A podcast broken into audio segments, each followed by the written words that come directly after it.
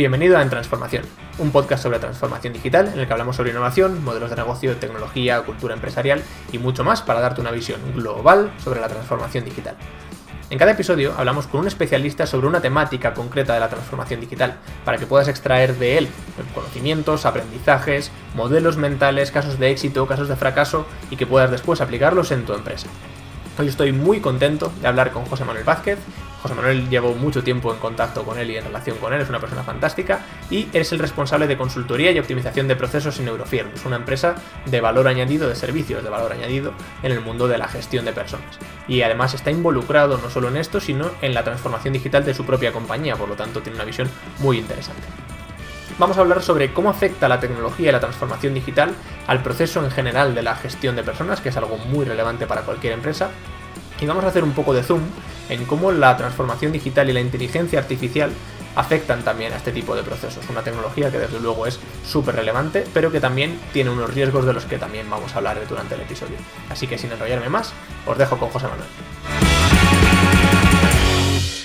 Bienvenido, José Manuel. Muchas gracias, Jorge. Muchas gracias. Un placer tenerte. Un placer estar aquí. Pues igualmente. Vamos a por ello. Eh, primera pregunta obligatoria. ¿Qué es la transformación digital? Bueno, pues eh, la transformación digital yo creo que está muy bien preguntada, ¿no? porque es verdad que, es un concepto muy, muy manido últimamente eh, y muy escuchado. Eh, para mí la transformación digital tiene sentido en, el cambio, digamos, impresionante que ha sufrido el mundo desde la, desde la, aparición de Internet, que tú y yo nos, nos acordamos. Y para mí esa, esa, transformación tiene sentido en dos ámbitos. ¿no? En el ámbito personal, donde ha podido contribuir a que, pues, a que para mí, eh, quitar barreras a las personas, a poder eh, conseguir pues, eh, que los negocios sean globales, ese camino hacia la, hacia la globalización y, a, quitar barreras, como digo, que, antes existían. Y luego también es una transformación cultural que se, que se da en, todas las compañías que caminan, pues como te digo, ese, en ese tránsito hacia la, hacia la globalización. Eh, la tecnología, que mucha gente liga mm, absolutamente el concepto de transacción digital únicamente a la, tecnología, para mí la tecnología es un facilitador. Entonces, la tecnología ha venido a ayudarnos, ha venido a ser la herramienta o las herramientas que nosotros podemos utilizar para, abordar este, este cambio. ¿no? Pero, pero el corazón de todo pues como en toda transformación, yo además que vengo de, mi marco y mis reglas, y aquí perdona que meta un poco la, cuña también del Lean Manufacturing, para mí son las personas. O sea, al final la transformación son procesos que, se dan en las personas. Totalmente. Sí, al final estoy de acuerdo en todo lo que has dicho. La tecnología es un facilitador, a la vez es el desencadenante, ¿no? Porque la transformación digital en tecnología no, no existiría, porque es lo que nos ha traído hasta aquí. Pero, pero sí, totalmente de acuerdo. Y, importante también lo que has mencionado de, que es un tema personal, ¿no? Yo, y, en esa línea se me ha venido a, la cabeza, es que es de personas en el sentido de que las personas somos digitales y como las personas somos digitales, las empresas tienen que ser digitales por dos partes. Primero, para satisfacer a unos clientes que son digitales y que nos exigen que esa tecnología esté.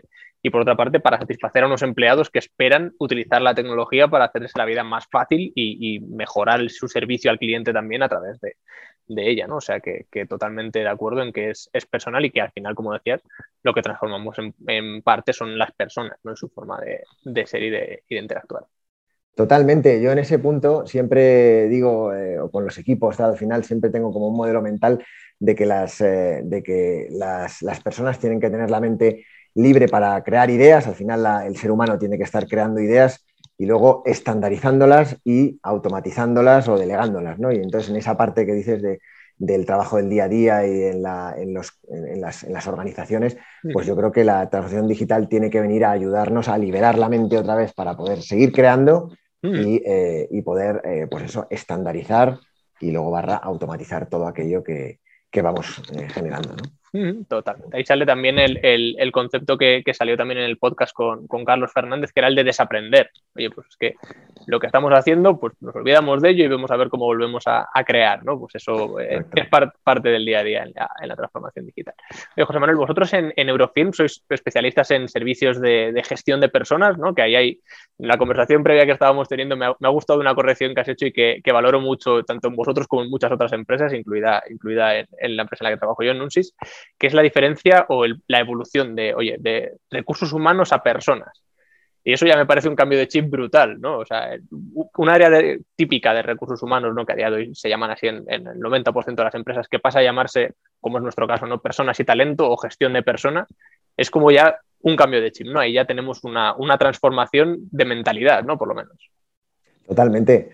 Eh, este es un concepto que, desde luego en, eh, yo siempre he llevado muy de la mano, pero es verdad que desde que, desde que entré en Eurofilms pues digamos que es el, ADN y el leitmotiv de la compañía, ¿no? Y, es verdad que, muchas veces tendemos a, considerar, o en la, concepción tradicional, pues a las personas se las considera como un recurso, cuando, cuando eh, lo más bonito es, eh, al final, eh, pues no, los, recursos pues pueden ser recursos económicos, bueno, hay varios tipos de, recursos, pero la persona es el centro, ¿no? la persona es el, eh, pues el core de la, compañía. Por lo tanto, sí, eh, realmente en eso estamos totalmente alineados. Mm. Eh, son el verdadero motor al final, son lo que hace que la se mueva. O sea, que, es mejor dejar de tratarlas como recursos porque además tiene una connotación súper negativa hasta cierto punto. ¿no? O sea, que hay que alejarse de esos, de esos modelos del siglo XX. vale, pues, cuéntanos un poco desde, desde tu perspectiva y de la perspectiva de, lo que hacéis en, en Eurofilms, ¿cómo ¿Cómo entendéis que la transformación digital está afectando a la gestión de personas y a los procesos de gestión de personas? Bueno, pues como te decía antes, eh, la transformación digital es, eh, intrínseco al final a, las personas. Eh, en Eurofilms, pues tenemos una, somos una empresa holística de, de, gestión de personas y en el sentido más puro de la transformación digital, sí es verdad que, nosotros le prestamos mucha atención a los procesos de selección eh, y, luego al seguimiento de, todas las personas que ponemos a disposición dentro de nuestra parte de trabajo temporal. Nosotros, en, eh, bueno, yo en este caso, eh, pues soy el responsable de, un servicio que es el servicio Pivot dentro de, la consultoría de, trabajo temporal y es un servicio que intenta pues, ligar, digamos, los procesos de las organizaciones con los departamentos de gestión de personas, las operaciones con la gestión de personas. Y ahí los retos, digamos, más importantes que nos encontramos a nivel de transformación digital se centran en la primera parte de los procesos, por ejemplo, en el reclutamiento, en la selección, en la contratación, y luego también en la parte de, seguimiento. En esta primera parte, pues intentamos eh, ayudar a los, a los, candidatos a encontrar eh, trabajo y a los clientes a encontrar candidatos. Ahora, si mm. quieres, elaboramos un poco, un poco eso. Y luego en la parte también de, seguimiento, pues ayudamos eh, a, los clientes a eh, tener la tecnología eh, o a utilizar la tecnología para medir datos de, negocio que hasta ese momento no estaban midiendo y pues extraer la, la información en, este, en, esta dualidad de que no es lo mismo eh, datos que información y luego devolverles esos, eh, esa información, devolvérsela al negocio para soporte a la toma de decisiones. Entonces sí, digamos que son los dos frentes más importantes en los que en Pivot y en Eurofilms tratamos con la, con la transformación digital. Referente a las personas y a la, y a la parte primera esta del reclutamiento, de la selección, yo creo que aquí eh, ha habido un cambio de paradigma enorme en todo el sector de, recursos humanos y, de, y, de, gestión de personas. ¿no? ¿Por qué? Porque eh, antes yo creo que el foco estaba, eh, y eso tú y yo también, yo creo que hemos sido también eh, víctimas un poco de esa, de esa, antigua concepción, estaba en la empresa, en el cliente que quería al final coger candidatos, ¿no? quería reclutar, y ahora ha cambiado un poco el foco al candidato, ¿no? el candidato es el gran deseado y el candidato es el, bueno, hay que, al que hay que desde luego buscar y hay que fidelizar y hay que enamorar y bueno, todas estas palabras tan bonitas que, cuesta mucho trabajo. Atracción del talento y todo este tipo de, cosas que llevan a la mayoría de las empresas hoy en día por un poco por la calle de la amargura.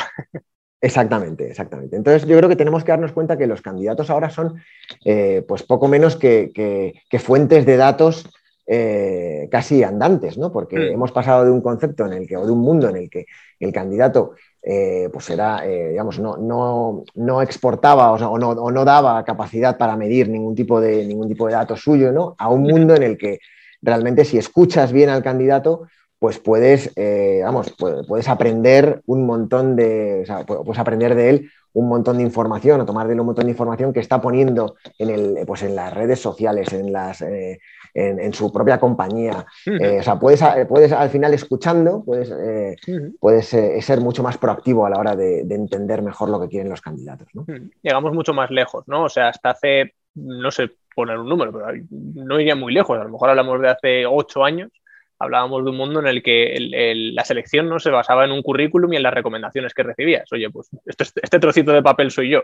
Y ahora la información que pueden captar las empresas de un, posible candidato ¿no? para un puesto de trabajo es brutal desde, desde, la propia, el propio currículum, que me imagino que también sigue teniendo cierta importancia y, validez, pero al final es cómo se presenta la persona de forma más consciente, por así decirlo, o más explícita, a luego fuentes de datos, como decías, ¿no? Pues eh, redes sociales, que sí que encontramos del candidato en Google y todo este tipo de cosas, ¿no? Que, ya por curiosidad, ¿qué fuentes de datos podemos, eh, como a lo mejor para alguien que nos esté escuchando, que, sea por una parte pues, un posible reclutador o un candidato que sepa qué huella está dejando? ¿Qué fuentes de datos estamos generando nosotros en este sentido?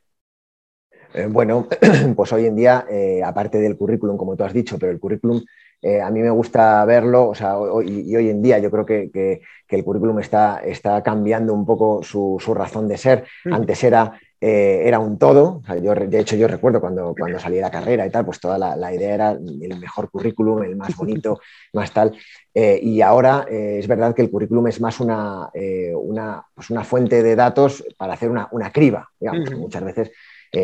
pues muchas veces no, no, no somos capaces de, de aportar eh, pues el valor necesario del, perfil en el currículum, porque muchas veces son leídos en muchísimas compañías, incluso por máquinas. Entonces, eh, nos tiene que servir un poco para adaptarnos a ese puesto y para poner esas palabras clave que nos permitan llegar a la entrevista personal. Y ahí es donde ya eh, desplegamos un poco, podemos desplegar un poco todo el, todo el valor. ¿no? Entonces, sería uno. a mí me encanta toda la parte que también las redes sociales han, ayudado a construir de marca personal.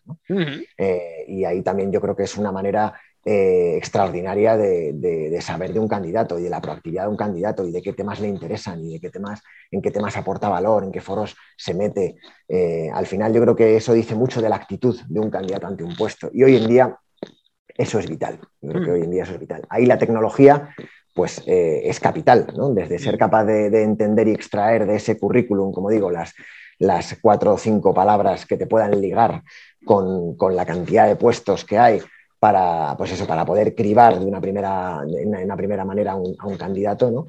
Eh, y, luego, eh, y luego ya pues llegar a esa, a esa entrevista personal. ¿no? Y ahí me imagino que eh, al nivel de, por entrar un poco en detalles, ¿no? El nivel de lectura de currículum, pues una tecnología de tipo OCR que pueda extraer palabras clave de los propios currículums y en redes sociales mm, tecnologías de captación de datos de fuentes externas, Big Data o algún tipo de, de robot que pueda leer los perfiles de los candidatos, ¿no? Para intentar agregar todo eso y con algún tipo de herramienta de inteligencia artificial o similares, el poder hacer un matching, ¿no? Con lo que, con lo que se ha descrito que la empresa está buscando en ese, en ese puesto de trabajo, me imagino, ¿no? Correcto, totalmente. Eh, así es. El tema es que si te si indagas más, o sea, bueno, has entrado en un punto que nos podría dar para, pues para horas de conversación, ¿no? El tema del matching. Eh, es verdad que no es, eh, o sea, siendo la base lo que has comentado, si te metes un poco no es tan simple, ¿no? Porque al final entras en, entran en juego contextos diferentes, puestos de trabajo que tampoco están estandarizados, con nombres diferentes que quieren decir al final responsabilidades diferentes y temas diferentes. Y ya si metemos la variable cultura o la variable país o la variable idioma, bueno, la verdad que que es complejo. ¿no? Por eso digo que nos tiene que servir como criba y nos tiene que servir como herramienta para la toma de decisiones. Hmm. No eh, creo que debamos de que debamos de, darle más responsabilidad a ese primer, a ese primer matching, ¿no? Pero es hmm. verdad que ayuda porque el mercado de trabajo ahora es global y porque, como decíamos, la transformación digital también ha hecho que una persona pues, pueda aplicar a puestos de trabajo por todo el mundo y, de muy diversas maneras. ¿no?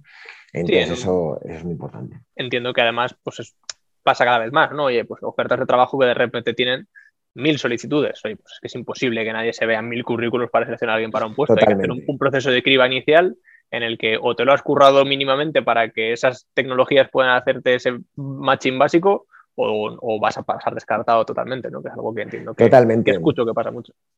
Nosotros en Eurofirms es verdad que, tenemos una, una división todavía humilde, pero pero empezamos a tenerla ya eh, medianamente consolidada, dedicada a la inteligencia artificial. Pensamos que este tema es, es, vital. ¿no? Y es verdad que, estamos eh, aplicando esa inteligencia artificial sobre todo para perfiles blue collar eh, y, eso para que nos sirva de una manera pues muy amigable y de una manera muy natural tratar de, acceder a esa cantidad de candidatos blue collar que hay y poder cribarles de una manera ágil con, una serie de, de preguntas Vamos a traducir el concepto de blue collar, José Manuel, por si acaso. Sí, pues aquellas, eh, aquellos puestos de trabajo eh, que, pues digamos, en un, nivel eh, de, responsabilidad y en un nivel pues, pues, pues, más bajo, no más operativo, digamos. Entonces, en, este, en este tipo de puestos es verdad que, tiene mucho sentido para nosotros utilizar la inteligencia artificial. Yo escribí un articulillo por ahí también porque me gustó mucho un artículo que leí una vez de, de, cómo la inteligencia artificial y cómo las herramientas eh, al final tecnológicas tienen que venir a renovar los procesos de selección y hacía un matiz entre la renovación de los procesos de selección y la innovación, porque decía que una innovación siempre tiende a, sustituir al elemento anterior eh, y en este caso una, eh, proponía una renovación porque al final los procesos de, recursos humanos y de gestión de personas tienen que tener el centro en la persona. Entonces eso no se puede sustituir, se puede renovar, se puede, eh, digamos, enriquecer, pero, no, pero no sustituir. Entonces es verdad que nosotros en ese punto la inteligencia artificial la utilizamos para ganar agilidad en el reclutamiento, cuando tenemos que hacer reclutamientos masivos sobre todo, si es verdad que tenemos plataformas y tenemos herramientas que nos permiten ganar esa agilidad eh, para luego darle esa información, como te decía antes, a recruiters y a personas y a selectores expertos en el perfil, que sí que son capaces ya de, vamos, de, hacer brillar a ese candidato, pero ya cuando han cribado pues una, base de datos muy grande. Hmm, correcto. Al final hay, un, concepto que leía el otro día que, me gustó mucho el planteamiento y es que tu nuevo cliente es tu empleado. Es, la nueva persona a la que tienes que servir más allá del cliente al que le vendes, es tu propio empleado es el, totalmente. el cliente interno que le llaman algunos. Eh, totalmente. En esto nosotros, en, eh, bueno, en nuestra, en nuestra división es verdad que estamos muy, eh, estamos muy, muy enfocados en seguirnos por la disciplina del, del Lean, pero es verdad que, que, que, vamos, se está viendo que ya no es solo el estar pues customer centric, ¿no? Que dicen estar totalmente orientado al cliente, sino que tienes que estar igualmente orientado a tu empleado. tiene que, tienes que tener las dos vertientes, ¿no? entonces, bueno.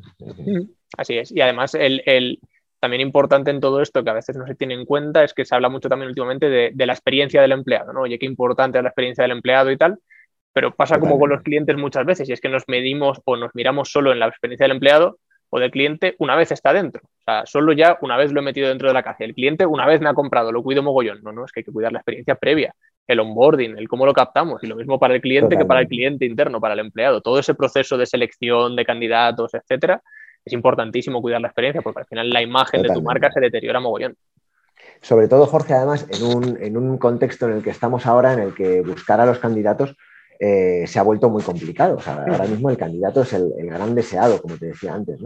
Entonces, eh, yo creo que un poco el, valor que, podemos aportar las, empresas que nos dedicamos eh, un poco a, pues mirar y a extraer esos candidatos interesantes para las compañías y a ponerlos en las compañías, pues es un poco ir a colectivos desconocidos. Yo, yo, lo intento ver así. O sea, hay, hay, un montón de colectivos que hasta ahora pues, han pasado desapercibidos eh, y, que, y, que, ahora pues, podemos mirar hacia ellos, como por ejemplo el teletrabajo. El teletrabajo nos ha abierto un montón de, un montón de puertas en, sectores y en nichos que antes estaban totalmente desgastados y que estaban totalmente, pues eso, eh, ya eh, saturados. Eh, y entonces han venido a, el trabajo ha venido a abrirnos, como digo, nuevos nichos en, diversas zonas geográficas y luego también eh, otras, eh, pues otras capacidades, ¿no? otras habilidades de los candidatos, sobre todo en los perfiles estos más básicos que te digo, más operarios. Es verdad que, mucha gente no se ha planteado por qué pues, un colectivo de más edad o un colectivo que a priori tenga otra formación pueda desempeñar esas tareas. ¿no? Entonces yo creo que aquí el reto es descubrir esos nuevos tesoros de candidatos que, existen y luego en caso de que, de que sigan eh, pues, habiendo escasez, también ser capaz de crear esos candidatos, ¿no? ser capaz del reskilling este que dicen también, de, ser, capaz de, pues, de, ver exactamente qué necesita esa persona para la posición y ser capaz de, crearlo. Yo creo que esos dos retos son los principales a la hora de, utilizar la tecnología para, para captar candidatos. Fenomenal. Pues hemos hablado también de, un poco de la inteligencia artificial, ¿no? Que es la, gran tecnología que parece que va, no sé si a salvar el mundo o a destruirlo en algún punto, ya veremos por dónde nos acaba llevando. Eh, o si siquiera si llegamos a tener algo que realmente pueda ser eh, medianamente inteligente, porque la verdad que cuesta al final encontrar aplicaciones finales reales, pero, existe mucho debate también ¿no? en, el mundo de, la gestión de personas en, a la hora de aplicar este tipo de tecnologías, ¿no? Porque, oye, pues al final generan ciertos riesgos. Estas tecnologías se basan en históricos de datos y a nivel histórico de datos, pues bueno, está demostrado que existen ciertos sesgos, ¿no? Ciertos eh, sí, sesgos o, vías que le llaman en inglés, vallas, que al final es eh, un problema de que, oye, pues la gran mayoría de tus candidatos son de raza blanca, por ejemplo, y oye, pues es que en base a eso la inteligencia artificial va a descartar a todos los que sean de raza asiática por decir algo, ¿no? Que al final la inteligencia artificial tiene ese defecto, que se nutre de datos históricos, eh, a no ser que le enseñes lo contrario, ¿no? Entonces, eh, ¿cómo, ves tú esto? Porque aquí hay un debate importante a nivel mundial, ¿eh? Bueno, yo creo que, retomando tu pregunta, yo creo que, la, inteligencia artificial es, nuestra aliada, claramente. Yo creo que, así tenemos que considerarla, ¿no? Que cada vez tendrá que ser, tendremos que evolucionar hacia que sea más inteligente, ¿no? que tiene sus errores, pero al final que tiene que ser el soporte, yo siempre digo lo mismo, para la toma de decisiones. no podemos dejar eh, de momento las decisiones en, manos de la inteligencia artificial, pero sí nos tienen que ayudar. Yo creo que todos tenemos ahora en la cabeza un poco la, la, resaca. El último, ejemplo que ha pasado. Exactamente, exactamente. La, todavía con, pues eso, eh, afortunadamente, ¿no? La, resaca esta de, nuestro gran Rafa Nadal, eh, la imagen esa del algoritmo, eh, pues eso, en, el... momento en que vi la estadística se me grabó y cuando acabó el partido dije, joder, ¿cómo se ha ido, no? Teniendo ahí en el inicio del tercer set, ¿no? pues eso, un 4% de posibilidades. y realmente, seguro que con todo el motor estadístico que tiene que tener el algoritmo este detrás, eh, vamos, si alguien tuviera que apostar, yo estoy completamente convencido de que la mejor opción era eh, apostar hacia el triunfo del Deleuze. Lo que pasa es que, claro, uno no puede contar, o sea, uno tiene que contar que cuando estás hablando con, o cuando está enfrente Rafa, pues eh, pues es otra cosa, ¿no? pero, yo creo que es un ejemplo bastante bueno. Se habrá nutrido de, datos históricos de, oye, pues mira, nadie que ha ganado dos sets jamás ha, perdido una final de este tipo. Nadie con 35 años ha ganado nunca una final, alguien de 25. Y una base de datos históricos que al final llegaron a esa conclusión, pero que no implican que sea eh, exactamente la realidad. Al final es estadística y la estadística falla. Al final la lotería tienes un porcentaje bajísimo de que te toque, pero a alguien le toca. ¿Eso significa que no toque nunca? Pues a lo mejor a ti no, pero a alguien está tocando. Totalmente. Yo no sé, ahora me estoy un poco aventurando, no sé si, en ese algoritmo, la verdad que me, gustaría, tengo curiosidad por, saber exactamente qué es lo que tiene en cuenta. Lo que no, lo van a sacar jamás, yo creo. Lo que tú has dicho seguro, pero, pero también me gustaría a lo mejor ver si, si tienen en cuenta la cantidad de remontadas épicas que ha hecho el, pues, alguno de los participantes, ¿no? Porque es verdad que, yo creo que si a un colectivo de, o sea, si hay alguien que pensaba que eso era posible, pues a lo mejor eh, era la gente que conoce de verdad a, Rafa Nadal, ¿no? Pero bueno. Eh, es verdad que, la tecnología está ahí, que es nuestra aliada. Yo creo que la inteligencia artificial tenemos que seguir evolucionándola. A nosotros, ya digo, en nuestro sector nos ayuda muchísimo precisamente para hacer brillar a las personas donde realmente tienen que brillar, que es en las entrevistas personales. Y si hablamos de los sesgos, es verdad que eso está ahí. Todos tenemos también en la cabeza casos que han, que han ocurrido que, claro, tú al final esas inteligencias artificiales van aprendiendo y, claro, si tú no las vas revisando no, o no hay puntos en los que haya, eh, de momento, eh, pues la mano humana que, vea un poco cómo, están saliendo esos datos, pues es hmm. verdad que puede haber sexos, o sea, eh, sesgos de, pues, raciales, sesgos de, de, género, exactamente, bueno, puede haber sesgos de muy diversa índole, ¿no?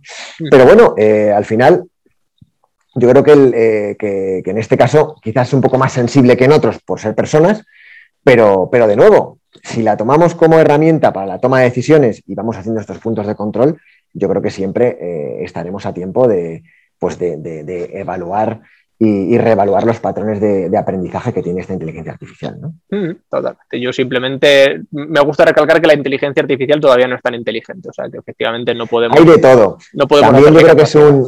Totalmente. También es un concepto, eh, es un concepto también que, igual que la transformación digital, yo creo que está muy manido también, ¿no? Y la gente mete dentro de inteligencia artificial, pues absolutamente todo, ¿no? Desde, desde robotización de pequeños procesos, automatización de pequeños procesos, hasta lo que realmente es un poco más, eh, o tenemos todos en la cabeza como inteligencia artificial, ¿no? que sea la, pues la construcción de, bots y que, de bots que vayan aprendiendo, que, pues todo ese tipo de, ese tipo de temas. ¿no?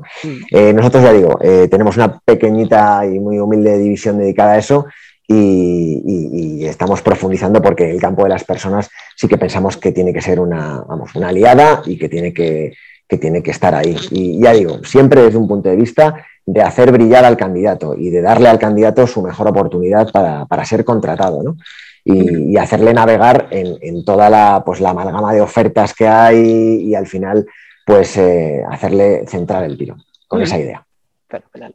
Muy bien, José Manuel, pues antes de, terminar, como siempre, me gustaría preguntarte si tienes alguna recomendación de algún libro, algún podcast, algún blog, ¿vale? Porque al final no, hay por qué leer libros, los blogs a día de hoy yo creo que siempre pregunto por libros porque parece que son en realidad la, fuente última de sabiduría, pero luego en Internet encuentras auténticas, auténticas maravillas. Así que no sé si, si te gustaría recomendar algo relacionado con transformación digital, gestión de personas.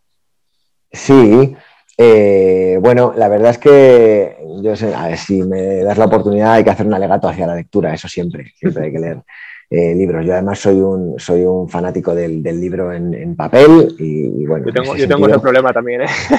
En ese sentido, no sé si, toda la transformación digital va, que, que puede haber en mí, pues me puede llevar a, a cambiar por el Kindle, ¿no? Pero de momento en eso no. Eh, libros últimamente relacionados con transformación digital no, he tenido la, suerte de leer, he estado con algunos de, procesos y algunos también de, literatura, que oye, también, también es, interesante. Podcast sí, podcast eh, yo sigo dos que, sí me gustaría recomendarte y recomendar a la, gente que, nos escuche. Uno es El Humanista Digital de John Clotet.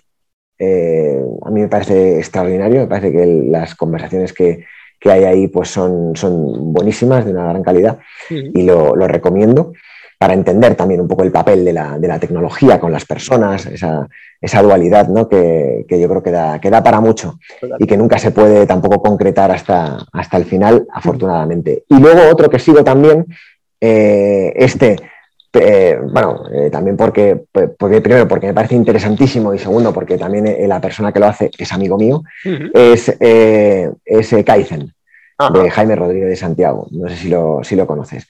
Pues es un podcast también dedicado a, la verdad que a transformación, a procesos, pero muchas veces también se mete en, libros y se mete en modelos mentales, que a mí también me, me gusta mucho cómo trata eh, ese tipo de temas y también lo recomiendo encarecidamente. Creo que son dos, podcasts de los mejores que puede haber ahora mismo en, Internet. Interesantísimo. Oye, pues queda, queda anotado. Humanismo digital sí que lo conocía, pero Kaizen no. Así que me lo dejo anotado y ya tengo, ya, tengo para los próximos viajes en coche que últimamente se me están haciendo más ligeros gracias a, este mundo de, los podcasts. Pues José Manuel, eh, un placer haberte tenido aquí hoy y haber podido charlar contigo y que vaya todo muy bien. Un placer, Jorge. Muchísimas gracias por este, por este ratito de conversación y, nada, y toda la suerte del mundo en el resto de, episodios de tu podcast, que la verdad que está fenomenal. Faltaría más. Aquí tienes tu casa cuando quieras. Un abrazo. Otro abrazo. Y hasta aquí la charla de hoy. Espero que te haya gustado, que hayas aprendido y que hayas sacado cosas claras que puedas aplicar en tu empresa.